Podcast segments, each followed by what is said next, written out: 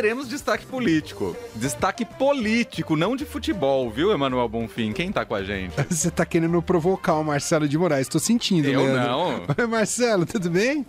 Opa, boa tarde, Emanuel. Boa tarde, Leandro. Boa tarde para todo mundo. Não vou aceitar a provocação, embora tenha considerado uma canelada desnecessária. Se chamar o VAR, vai ter gente indo pro chuveiro mais cedo, hein?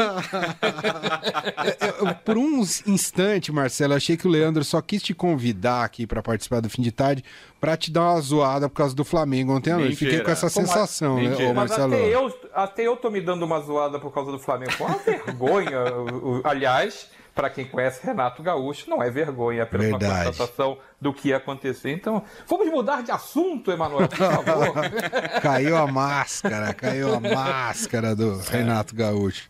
Bom, O, é, o- o Renato lá no Rio e no Flamengo já tem um. pro- Embora tenha jogado 50 vezes no Flamengo, ele fez aquele gol de barriga no- pelo Fluminense, né? Então a gente já, já não tem muita simpatia, né? Aí começa a fazer bobagem treinando, aí não dá certo. É em verdade. Tem toda a razão. Muito bem.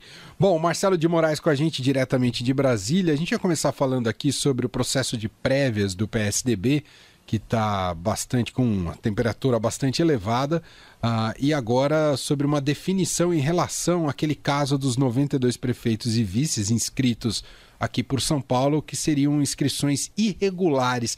Há uma decisão em relação a isso, porque pode favorecer ou Dória ou Leite, né, Marcelo? Exatamente. A Executiva Nacional do PSDB se reuniu hoje porque há um, um pedido de impugnação desses 92 prefeitos e vice-prefeitos de São Paulo, como você falou, Emanuel, mas não é uma impugnação da filiação, é uma impugnação da- do direito deles poderem votar nas prévias do PSDB. O que, que o PSDB fez? O PSDB decidiu que para participar da prévia tinha que estar afiliado, os prefeitos que podem participar teriam que estar afiliados até 31 de maio. Quem se filiasse depois estava fora desse colégio eleitoral. Só que aí essa é a polêmica, porque como é que funcionam as filiações hoje? Você para o TSE, você pode entregar posteriormente, você não precisa entregar exatamente no dia em que você faz a filiação. Então isso sempre foi uma coisa que teve uma margem de manobra muito grande. Você filiava o sujeito em março e entregava lá em outubro. Só que nesse caso, o que, que o pessoal do Eduardo Leite está alegando? Está alegando que teve, na verdade, filiações que aconteceram depois do prazo final e foram apresentados com a data retroativa. E aí isso seria uma tentativa de burlar a regra da prévia. O que, que o PSDB fez hoje?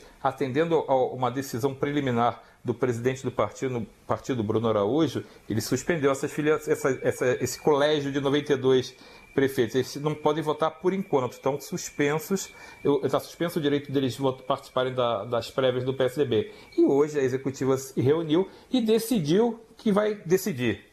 Foi isso que aconteceu. Porque, É muito verdade, PSDB isso. é muito PSDB isso. É mu- Eles decidiram que está certa a decisão, fica suspenso até a decisão da- da- do comitê das prévias. Ou seja, ficou mais um pouquinho para frente, mas tem uma tendência, a gente está acompanhando ali dentro, dá para ver que há já um, um sinal de que devem ser, se não forem todas impugnadas, é, é provável que as 92, esses 92 prefeitos e vice-prefeitos não deverão votar. É provável que seja considerado que a- a- a- o prazo de filiação deles extrapolou o limite e aí isso não é uma boa notícia para João Dória. Mas de qualquer jeito, eu conversei com o pessoal do João Dória, eles têm uma margem que eles consideram folgada em relação a votos. Mas aí você sabe como é que é eleição, né, Emanuel e Leandro? Vocês sabem que todo mundo diz que vai ganhar, né? Se você perguntar para um lado, eu tenho 80% de votos, outro lado tem 200% de votos. Então, aí na, na hora do vamos ver é que a gente vai contar como é que é essa votação. Tudo indica que vai ser uma eleição difícil, mas que como o peso do colégio eleitoral de São Paulo é muito grande, São Paulo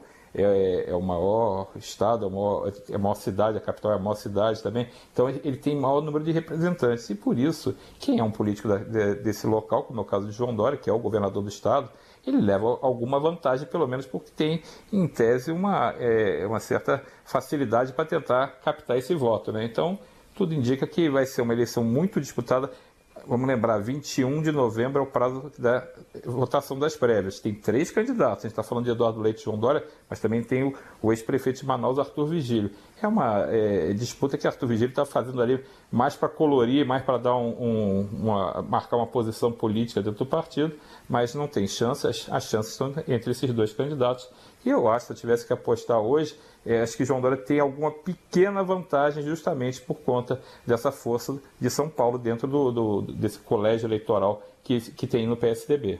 Bom, por falar em corrida eleitoral, pensando em 22, você foi é, na filia... no evento de filiação de Rodrigo Pacheco ao PSD, que é tido ali como um possível presidenciável pelo, né, nesse, o Kassab está loucamente é, tentando essa confirmação.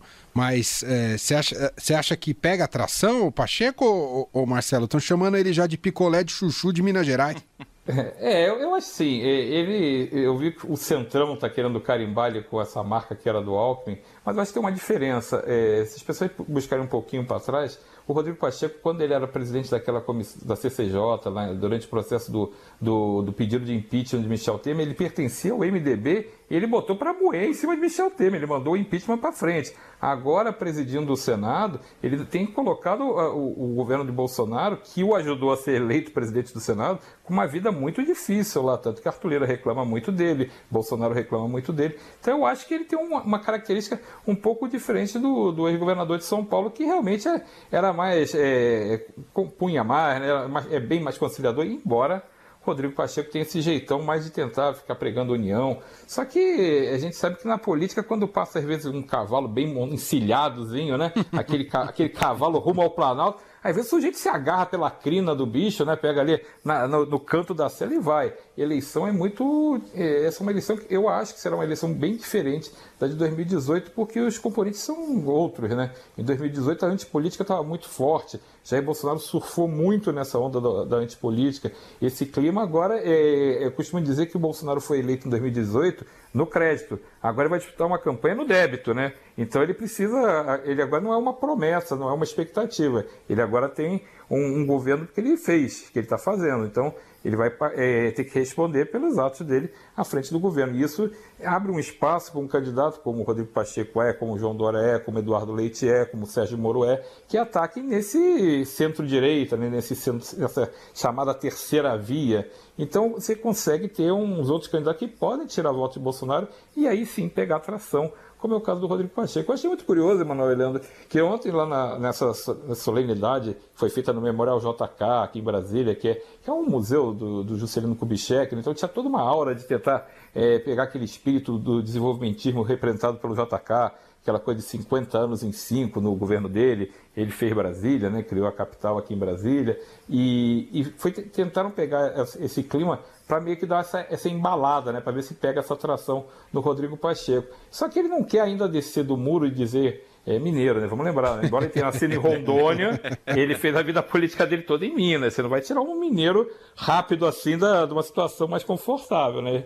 A gente conhece como é que é a política de Minas. E, mas ele não quer assumir eh, oficialmente essa candidatura ou essa pré-candidatura, porque ele é presidente do Senado. E ele já está sendo muito criticado pelos bolsonaristas, porque ele, eles, acusam ele de estar tá confundindo as tarefas. Então, ele, como presidente do Senado, ele não está sendo neutro, ele está trabalhando para fazer uma oposição ao governo. Então, ele está muito cauteloso para não levar essa carimbada antes da hora. Porque é aquela coisa, né? ninguém quer queimar a largada e apanhar antes do tempo. Né? Se você tem uma, a eleição em outubro do ano que vem, a gente está há um ano praticamente da eleição. Então, se você começar a apanhar desde já, você vai se desgastando. Ainda mais um, um, um nome que não é tão conhecido no Brasil, ele precisa ganhar essa popularidade, ele ser pelo menos conhecido em outros estados. Ele hoje é muito conhecido eh, só em Minas Gerais, ele não tem essa capilaridade como tem, por exemplo, Bolsonaro e Lula, que são, ou até Sérgio Moro, que são muito conhecidos, então ele precisa pegar ainda esse conhecimento. Se ele começar na largada já apanhando,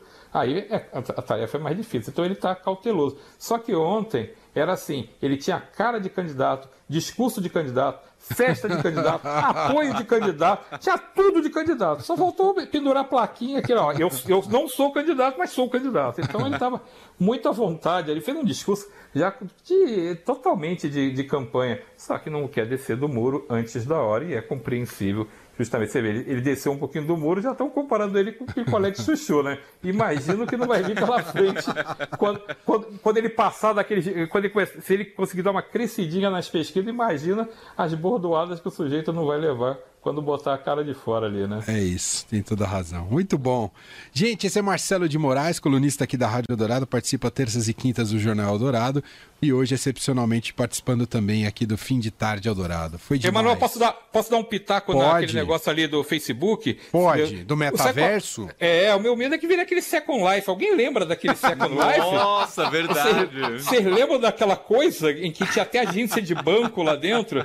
Eu lembro, eu tive- tem gente vagando por lá até hoje daquele negócio, né? Eu lembro. Só, só tem alma penada naquele Second Life, que era isso, né? Uma simulação uma, uma vida. eu tive uma chefe que falou: a gente tem que estar nesse Second É. Life, a gente tem que estar nesse. Eu tive lembro. também chefe que achava que era fundamental para o futuro da empresa que isso acontecesse. E estamos lá, tá cheio de zumbi vagando lá, aqueles, aqueles avatar perdidos por lá. Tem encosta- cara mesmo.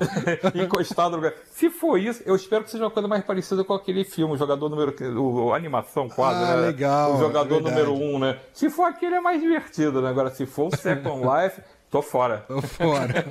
Muito bom. Marcelo, um abraço e até a próxima. Obrigado, hein? Valeu, gente. Valeu. Prazer conversar com vocês. Abração. Tchau, tchau. Fim de tarde Eldorado, uma revista sonora para fechar o seu dia.